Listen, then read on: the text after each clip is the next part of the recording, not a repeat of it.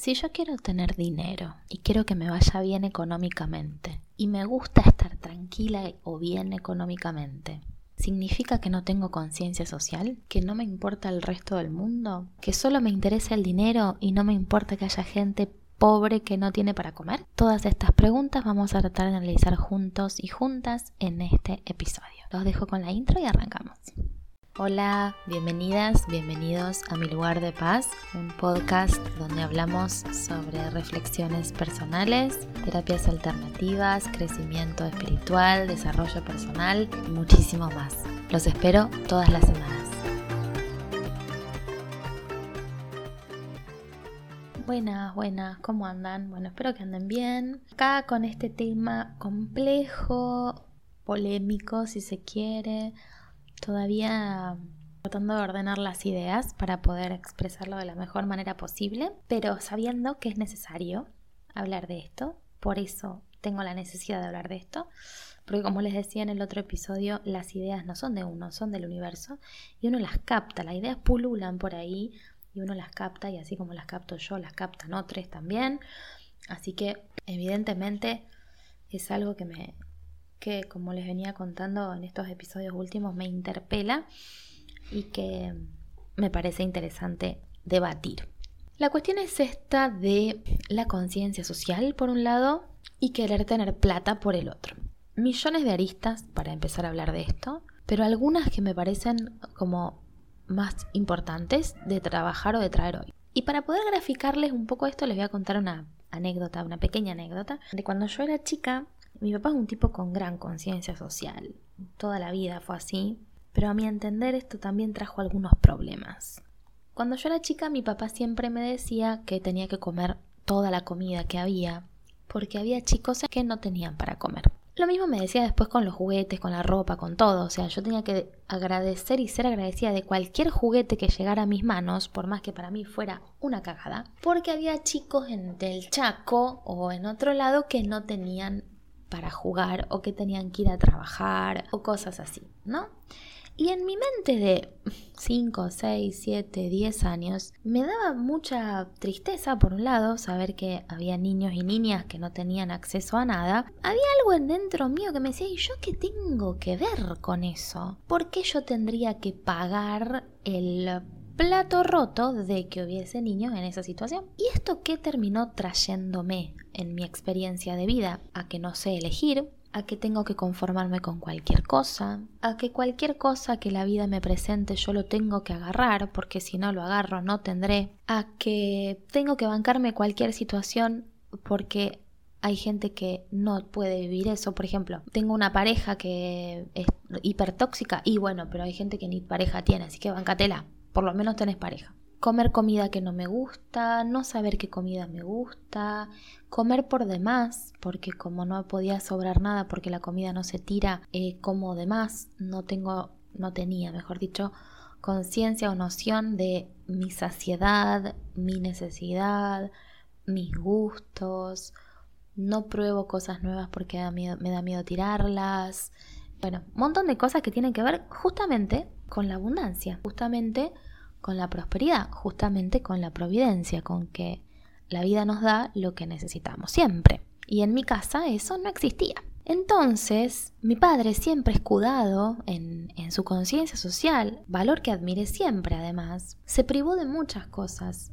Podría haber tenido mejor posición de la que tuvo, podría haber tenido mejor casa, mejor auto, mejores contactos, mejor vida, mejores vacaciones, mejor todo lo que quieran. Pero como hay gente que no tiene nada, él siempre sintió que él tampoco tenía derecho a tener nada.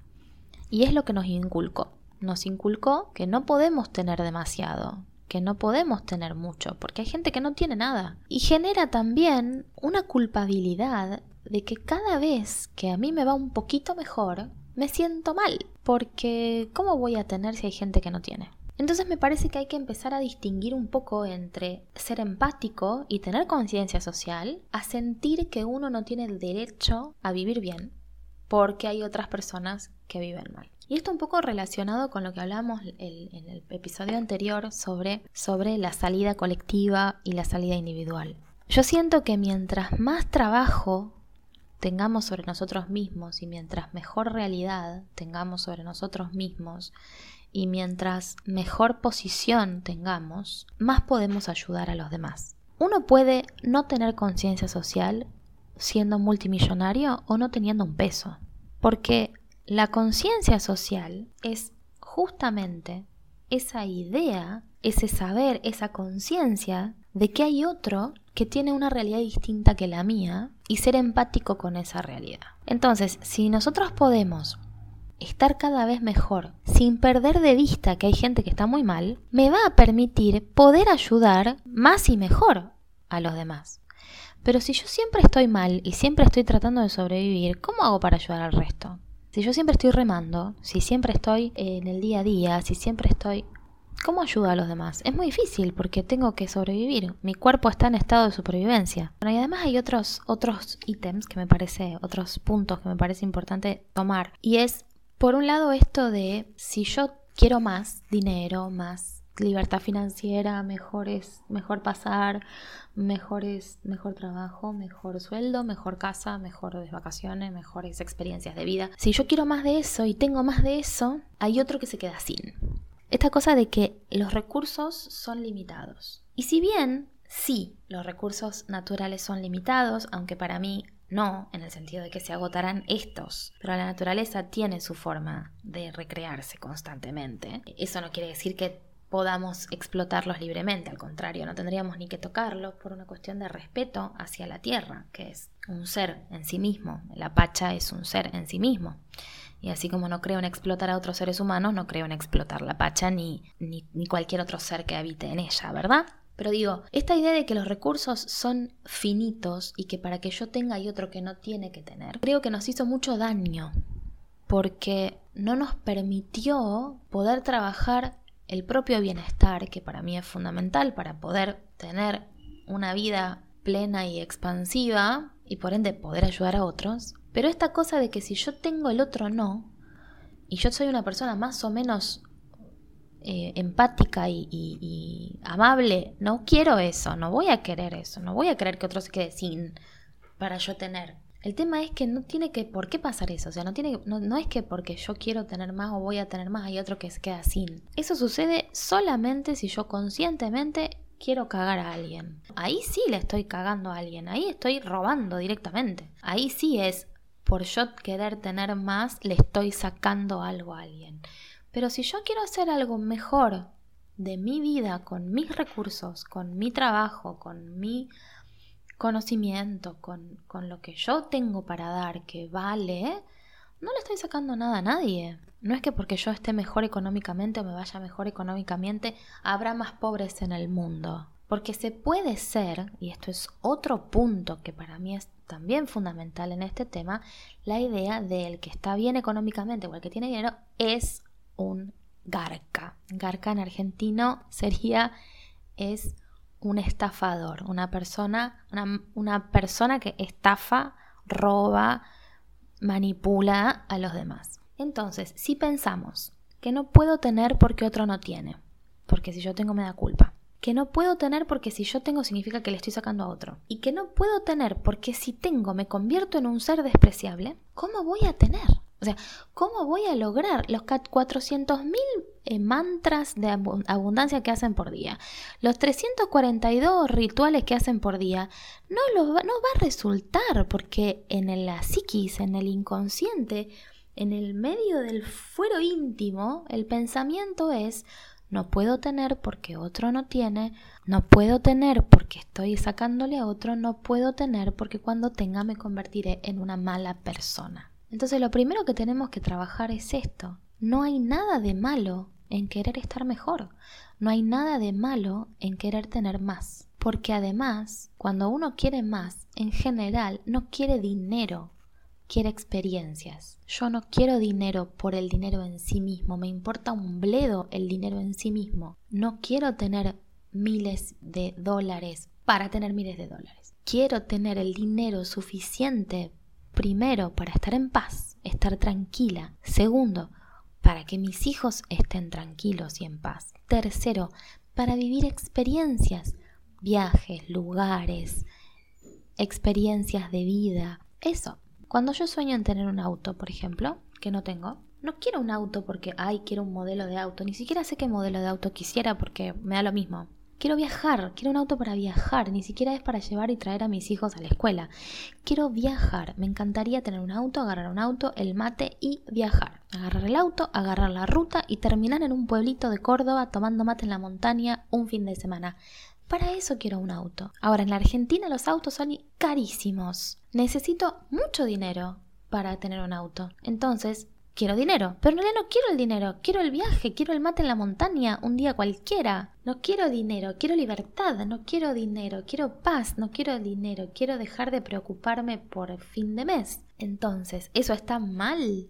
Para nada. Que yo quiera paz, ¿implica que los demás no la tengan? No. En relación al dinero, que es uno de mis dos temas fundamentales en la existencia, no por nada tengo Quirón en Tauro, y el nodo sur en la casa 2, pero bueno, digo, más allá de mi circunstancia particular, con relación al dinero hay una cantidad inmensa de creencias limitantes que hacen que por más que trabajemos a destajo, aprendamos a invertir en la bolsa o nos caiga una herencia, no importa, el dinero o no llega o si llega se va a los cinco minutos. Entre todas esas creencias limitantes que iremos trabajando y charlando por acá, la de la conciencia social, es decir, la que no puedo tener para que los demás tengan o porque no puedo tener porque los otros no pueden, no tienen, es impresionante y está arraigadísima y hay un sector de la población de nuestro país que lo tiene grabado a fuego y que no me parece mal, obviamente no me parece mal tener conciencia social, todo lo contrario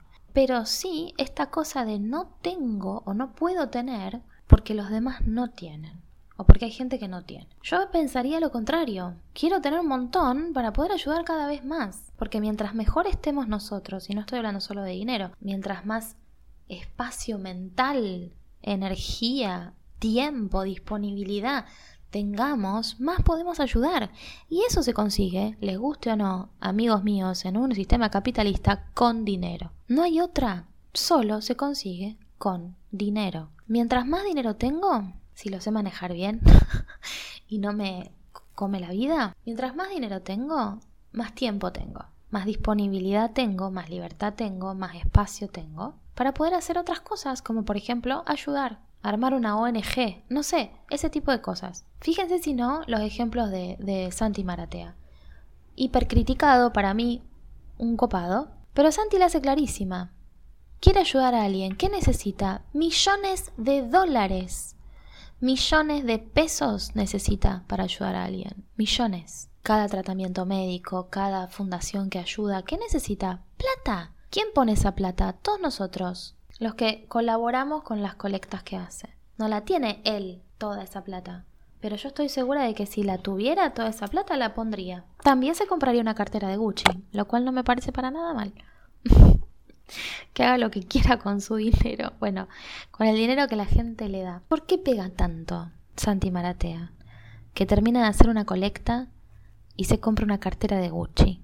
Porque estamos, y me incluyo, hartos y hartas de la idea de que la pobreza es un valor, de que solo se puede ayudar a los pobres siendo pobres, de que solo se puede ayudar a los pobres solidarizándose tanto, tanto que tengo que ser lo mismo. Pobre pero honrado, trabajador, laburante. ¿Se dieron cuenta de los términos que usamos acá? La grieta entre laburante y empresario. Si sos laburante, entonces sos buena persona, sos empresario, sos una porquería. No puede ser, no, no, pareciera como que no existe la opción de ser empresario que da trabajo, por ejemplo. Nadie se pone a pensar el empresario que da trabajo. Y que a lo mejor tiene una empresa chiquita, grande, lo que sea, y da, da trabajo a, no sé, 100 personas, 10 personas, 5 personas. No, no importa, no, eso no cuenta. Lo que cuenta es que tiene dinero, es empresario, es el dueño de la empresa.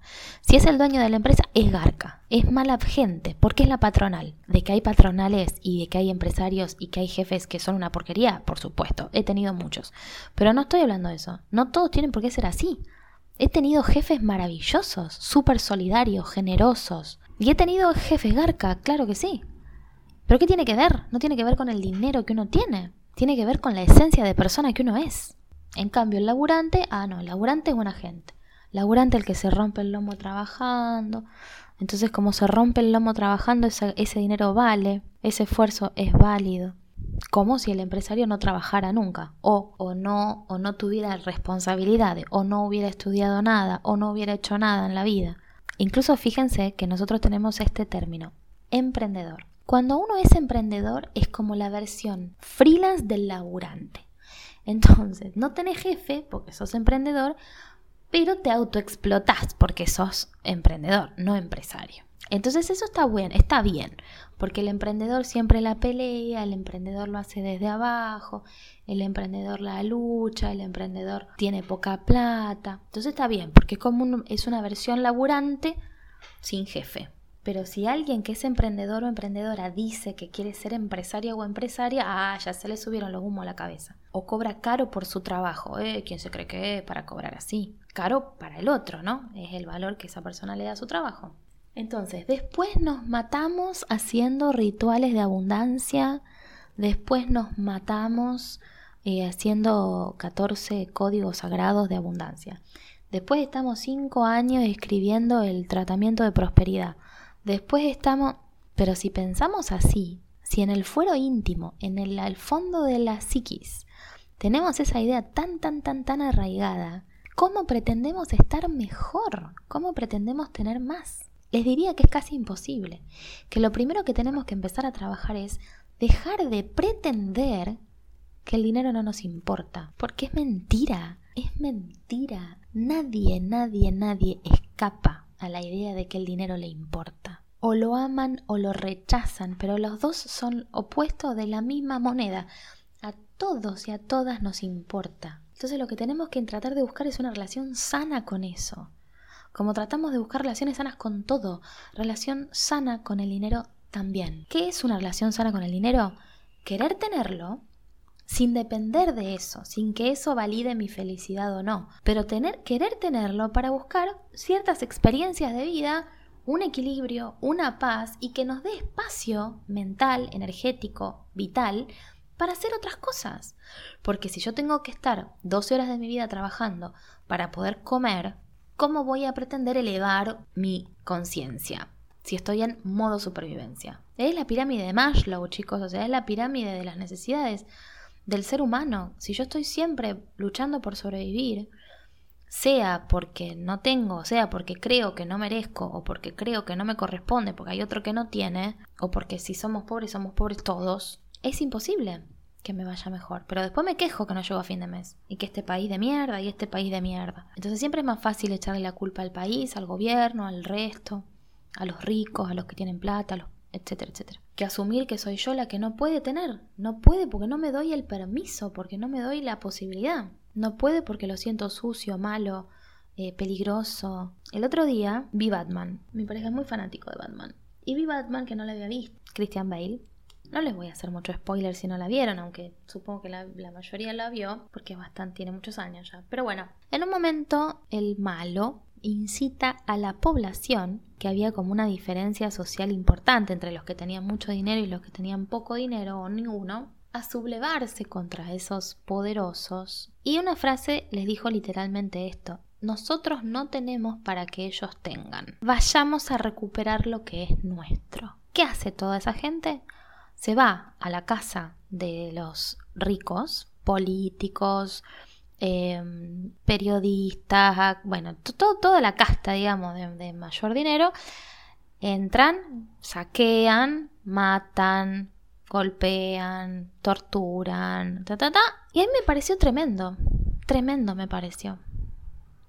A lo mejor a alguien le pareció un acto de justicia social, a mí me pareció tremendo. Y no, obviamente no porque me identifique con, el que, con los magnates en lo más mínimo, simplemente porque pienso, ¿En qué momento se puede pensar que la manera de recuperar lo que supuestamente es mío es a través del saqueo y el asesinato? Y yo creo que esa idea, que acá es una película y que está todo obviamente exagerado y en fin, es una idea muy arraigada de la lucha entre esas clases. Los que tienen mucho creen que se lo van a robar y que se lo van a sacar, y los que tienen poco creen que los otros tienen lo que a mí me corresponde. Y si pudiéramos entender que lo que yo tengo nadie me lo puede robar, porque lo que es mío y que me pertenece por derecho de conciencia no, se no me puede ser robado, dice un curso de milagros, y que entonces si lo tengo es mío, no lo voy a perder, y que si no lo tengo y es mío, vendrá, no nos estaríamos matando unos con otros. Y por supuesto que soy consciente de que no todos tenemos las herramientas que, que existen disponibles, que no todos están en el mismo nivel de conciencia, que hay un montón de gente que la está pasando muy, pero muy, pero muy mal, y soy consciente de eso, pero también soy consciente de que si bien podemos hacer cosas por los otros, no podemos resolver todos los problemas. De hecho, si se pudiera, ya se hubieran resuelto, porque hay un montón de gente con buena voluntad tratando de hacer cosas y sin embargo estamos pareciera cada vez peor. Entonces sí creo que si pudiéramos enfocarnos en lo que sí podemos manejar, que es nuestra propia vida, por supuesto, no en su totalidad, ya lo hablamos a esto, pero digo, si pudiéramos empezar a ocuparnos de nosotros mismos y nosotras mismas para mejorar nuestra propia existencia y la de nuestro entorno cada vez más, de a poco podríamos empezar a construir cada vez más puentes hacia esas otras personas que también necesitan mucha ayuda. Pero para eso tenemos que empezar a trabajar mucho en nosotros, porque además les digo esto. Si yo creo que el dinero es malo, es sucio, es peligroso, es un pecado, si creo que la gente con dinero es garca, si creo que la gente con dinero es mala persona, no solamente que yo no lo voy a tener, sino que no puedo ayudar a nadie a que lo tenga. Entonces, si nosotros queremos ayudar a que la gente que no tiene nada tenga una mejor posición, un mejor pasar o una mejor realidad de acá en más, y yo creo que está mal, ¿cómo, ¿cómo voy a ayudar a alguien desde ese lugar? Yo necesito, para poder ayudar a alguien, yo tengo que creer de verdad, tener la certeza de que todos merecemos estar mejor, de que todos merecemos tener un mejor pasar, de que todos merecemos tener una mejor posición social, económica, cultural, educativa, etcétera, etcétera, que todos merecemos estar bien. Estar bien no significa ser multimillonario. También creo que ahí hay una gran confusión. Vos querés ser multimillonario o multimillonaria, adelante. Pero creo que hay una gran confusión en querer estar mejor y de pedir abundancia y pedir prosperidad en nadar en plata. No, no necesariamente. Para cada uno el éxito financiero es diferente. A mí me encantaría tener dinero para poder viajar, por ejemplo, viajar a otros países, viajar a un... No necesito tener un, Ferrari ni no necesito eso. No me interesa la ropa de marca. Bueno, no me interesa la ropa. Va, tengo poca ropa, ¿no? Sí, gasto mucho en libros y cursos porque, bueno, soy ñoña y es lo que más me gusta. Pero no me compro zapatos, no me compro, no sé, hace años que no me compro un par de botas. No, no lo quiero para eso que si lo quisiera para eso, ¿cuál es? Obviamente, pero no, no es para, no es por ahí. Entonces no es que quiero nadar en dinero y ser el tío rico que tenía su cuarto con todo ese dinero y nadaba en él. No, es eso lo que necesito yo. Sí quiero otro, otra, otra economía, por decirlo de alguna manera, otra estabilidad económica que me permita estar en paz, tranquila y sumar experiencias de vida que tengo ganas de vivir y no puedo o se me limitan por el dinero. Entonces cuando yo quiero ayudar a alguien, que yo ayudo desde múltiples espacios y lugares, tengo que tener la idea de que ese otro merece lo mismo. Pero si yo quiero ayudar a alguien inculcándole que los que tienen dinero son una porquería de persona, nunca lo tendrá, porque está mal. Conclusión. La conciencia social no implica no ocuparse de sí mismo y el ocuparse de sí mismo, el poder trabajar sobre sus propias creencias limitantes en relación al dinero, no significa que no tengamos conciencia social las dos cosas coexisten. Deben coexistir, de hecho. Y saberse en un cierto privilegio, tener la conciencia de tener un cierto privilegio, nos da muchas herramientas para poder ayudar a los demás. Pero no puede traernos culpabilidad, porque entonces estamos reproduciendo un sistema que queremos destruir. Saberme privilegiada no me puede traer culpabilidad. No me puedo sentir culpable cada vez que disfruto de algo, o cada vez que me va bien, o cada vez que me aumentan el sueldo, o cada vez que me puedo ir de vacaciones. La conciencia social no puede traerme culpabilidad, no puede hacer de mi vida algo peor de lo que es. La conciencia social me tiene que servir de trampolín para poder ayudar a los demás, para poder saberme en mis privilegios y por eso ayudar a otros. Pero no para arruinarme la existencia, no para decir, bueno, no hago nada, no salgo a ningún lado, no me compro nada, no nada y no gano nada y no, no peleo por mis derechos laborales porque hay otros que no lo tienen. Les cuento esto y no los retengo más. En mi último trabajo en relación de dependencia, yo era la bombita Rodríguez de, bueno, referencia cultural argentina, del trabajo, ¿no? O sea, yo era la piquetera del trabajo. Discutí, peleé, bueno, terminé yéndome de ese trabajo, por supuesto. Discutí, peleé, luché, me impuse, no di el brazo a torcer en cada vez que nos quisieron imponer algo que nos perjudicaba como trabajadores y trabajadoras, pero además sobre derechos adquiridos como trabajadoras y trabajadores. Y luché mucho por eso. Y si bien tenía que ver con mi propia realidad, es decir, luché por mis propios derechos, cada vez que lograba un pasito más hacia adelante, era por todos y todas. Mis compañeras y mis compañeros se beneficiaron de mi propia lucha.